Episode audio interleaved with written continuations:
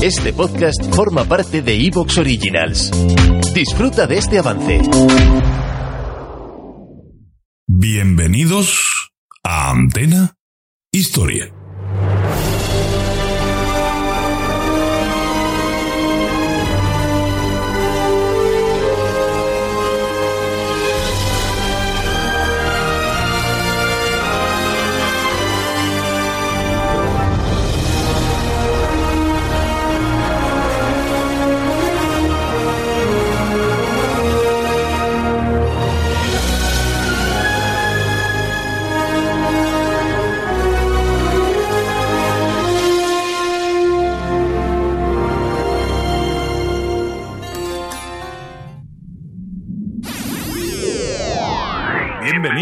Bienvenidos, bienvenidas al podcast de Antena Historia. Podcast de Antena Historia.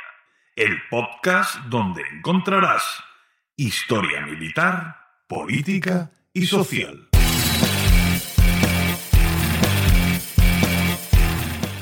Hola, muy buenas, eh, soy Eduardo Suárez y como ya sabéis esto es el podcast de Antena Historia y estamos en la sección de Crónicas de Unusar.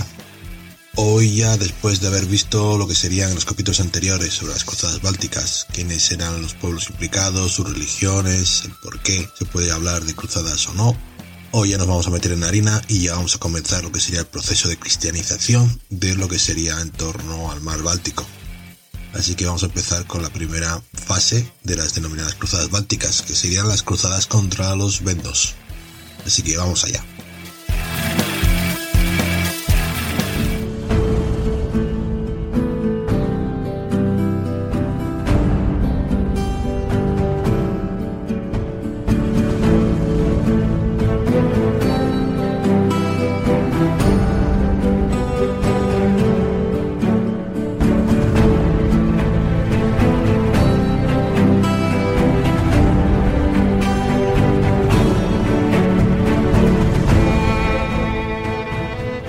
Antes de comenzar ya con lo que vendría a ser propiamente la campaña militar y todo lo que vamos a tratar hoy, os recomiendo que si no habéis oído los audios anteriores, sobre todo especialmente el de los pueblos implicados en las cruzadas bálticas, le echéis un ojo y escucharlo, porque va a venir bien para saber quién es quién, en- no solamente en este audio, sino también en todos los siguientes que van a venir.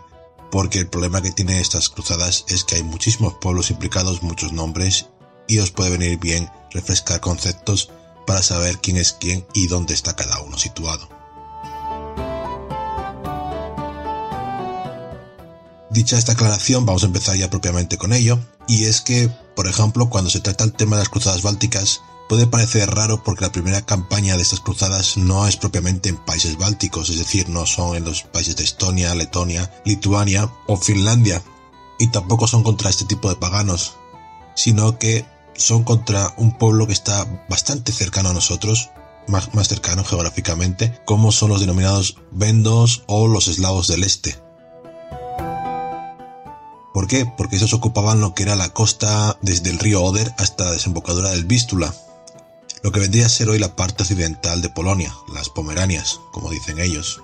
Puede parecer un poco raro porque tenemos la imagen de que Alemania prácticamente cuando se cristianiza tiene un mapa más o menos parecido al que tendría hoy en día, y no es así. Esta Alemania, si os fijáis en el mapa, prácticamente le falta el cachito al norte desde Dinamarca, todo lo que debería ser la costa de Alemania en el mar Báltico. O sea, de Dinamarca a Polonia, eso no lo controlaba y no estaba cristianizado. Además, aquí hay muchísimas tribus que no son germanas, sino eslavas, y estamos hablando de pueblos tales como los polavos, barnovos, los sorbios y un largo etcétera.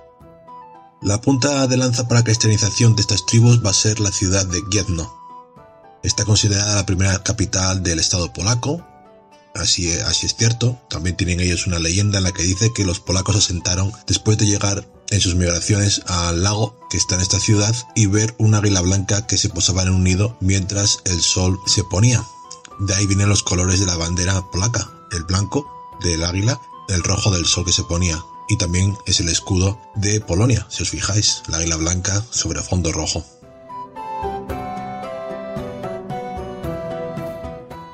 Pero bueno, como os digo, van a ser estas ciudades de Gizno donde van a intentar cristianizar todos estos tribus eslavas y también van a colaborar con los arzobispados de Bremen y Magdeburgo, que querían cristianizar estos territorios, por supuesto, no solamente para expandir la fe cristiana, sino también para controlarlos políticamente. Hay que decir que en aquellos tiempos las ciudades eran ciudades libres se llamaban de Bremen y Magdeburgo, estaban controladas y gobernadas por obispos. Y claro, les interesaba también extender su poder y también su influencia sobre el emperador del Sacro Imperio Romano Germánico.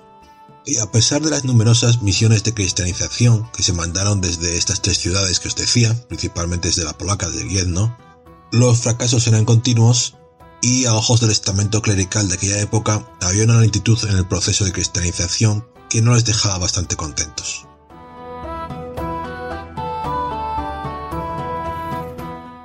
A finales del siglo XII se va a decidir que la mejor forma de hacerlo es ya por la conquista militar y asimilar estos territorios al imperio, el germano, ya que estos eslavos rechazaban la fe cristiana y además algunos misioneros habían sido martirizados, y además permitían a la nobleza sajona de aquel momento aumentar sus territorios y expandirse hacia otros que presentaban una menor ocupación y por tanto más posibilidades de poder hacerse con los recursos y competencia.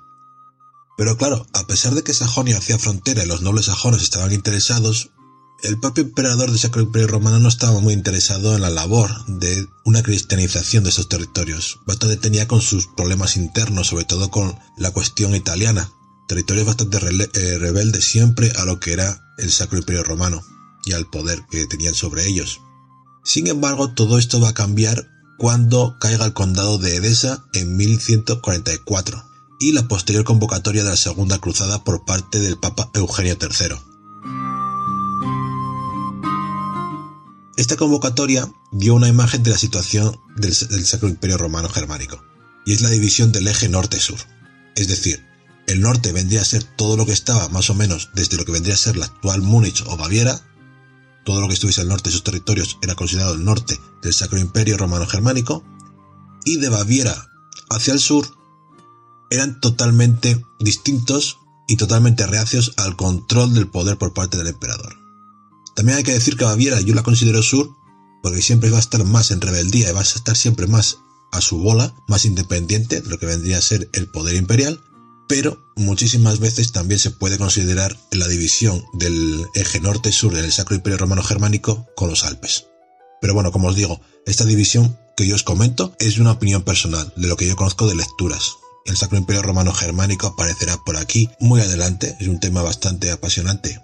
Pero por lo menos que sepáis que en mi opinión vendría a ser así, aunque lo vais a encontrar en lecturas si investigáis un poco y leéis un poco sobre él, que ponen la frontera en los Alpes.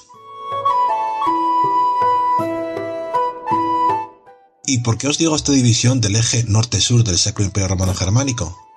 Muy fácil, porque lo que vendría a ser los territorios itálicos van a responder con mucho entusiasmo y mucha alegría al llamamiento del Papa Eugenio III para ir a las, a las cruzadas, a esta segunda cruzada. Sin embargo, al norte, sobre todo los sajones, van a ser muy reacios.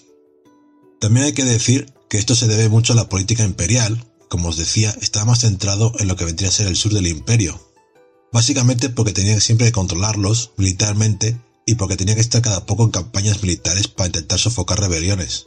Pero también hay que decir que los territorios itálicos eran mucho más ricos porque se dedicaban más al comercio. Y claro, esto también se notaba a la hora de las preferencias del imperio en su política. Debe beneficiar un poco más a los estados del sur que a los estados del norte económicamente. Si os fijáis, parece que la historia tampoco cambió un poco actualmente en Alemania. ¿Dónde está el estado más rico de Alemania? El Lander más rico. Baviera, al sur. Pero bueno, curiosidades que pasan hoy en día. Así que volvamos un poco con las cruzadas bálticas a este siglo XII.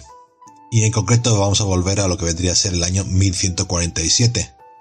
Porque en ese año se va a convocar en Frankfurt lo que vendría a ser el Reichstag, o sea, el Parlamento del Sacro Imperio. En este Reichstag va a acudir un monje que os va a sonar mucho por el nombre, que es Bernardo de Claraval. Va a acudir para intentar convencer a los sajones de participar en esta segunda cruzada, ya que no habían acudido a la primera. Los germanos no, no habían acudido a la primera llamada por parte del Papa para acudir a Tierra Santa. Pero este se va a ver con la negativa nuevamente de los sajones de ir otra vez a estas cruzadas, y le van a mostrar su idea de que, bueno, podemos ir a unas cruzadas, no son lo mismo que ir a Tierra Santa, pero podemos ir a cristianizar el este de Europa. Además existe el hecho de que estos sajones no tenían problemas con los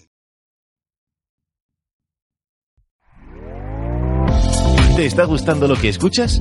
Este podcast forma parte de Evox Originals y puedes escucharlo completo y gratis desde la aplicación de Evox. Instálala desde tu store y suscríbete a él para no perderte ningún episodio.